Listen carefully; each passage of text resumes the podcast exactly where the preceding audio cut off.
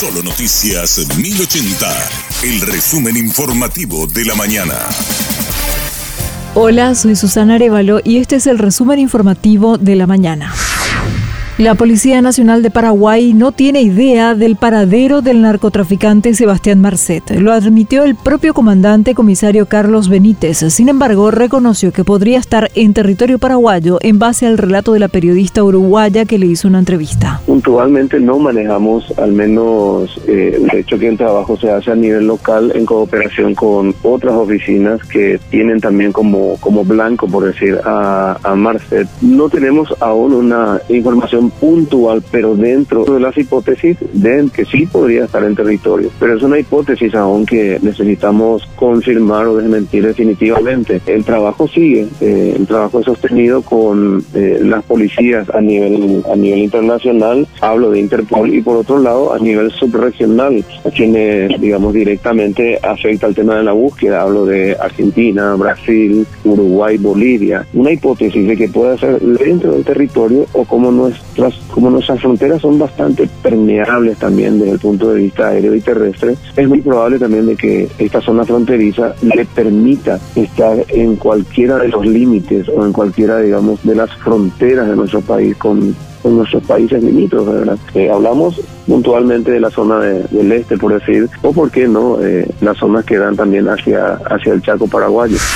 La Dirección Nacional de Aeronáutica Civil no tiene forma de controlar todo el espacio aéreo de nuestro país. José Chávez indicó que todavía está en proceso de compra el radar primario con capacidad para detectar vuelos irregulares. Tratar de investigar lo que es un tráfico tránsito aéreo irregular es bastante complicado, puesto que el que anda en la ilegalidad va evadiendo todos los controles y nosotros nuestro sistema de nuestra ayuda, en este caso para el control de tránsito aéreo, es un radar secundario.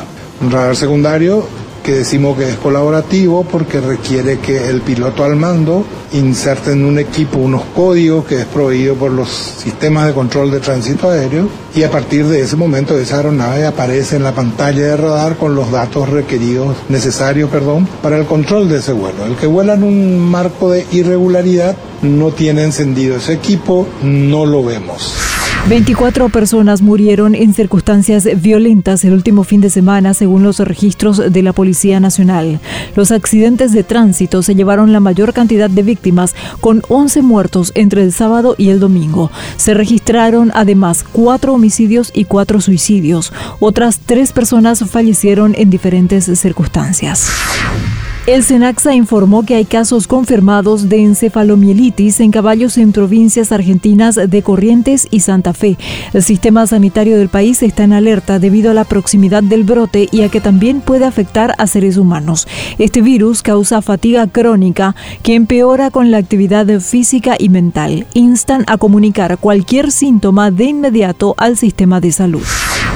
Mañana empieza el novenario de la Virgen de Caacupé. La municipalidad gestiona un conflicto con los vendedores ambulantes que insisten en instalarse en zonas restringidas. El intendente Diego Riveros confía en llegar a un acuerdo que beneficie tanto a los feligreses como a los comerciantes. Todos los alrededores de la basílica eh, fueron declarados zona sacra ya en su momento por ordenanza. Este, el predio de la explanada es un predio privado. Eh, la diócesis eh, y a través también del rector del del, santuario ha dispuesto que acá no estén los vendedores por una cuestión, vamos a decirle, de, sensibilidad en sí. El, rector, eh, la municipalidad y todo hemos establecido ¿verdad? que puedan permanecer en, hasta estas fechas eh, dentro de lo que es la explanada. Yo creo que desde mañana eh, dentro de lo que es este recinto no van a poder estar. Ahora lo que es la cuestión esta de las veredas, donde también es zona sacra, ahí vamos a entrar nosotros a tener un diálogo permanente con ellos, negociar un poco que no le molesten a la gente, que estén tranquilos y que también ellos puedan hacer su trabajo ahora.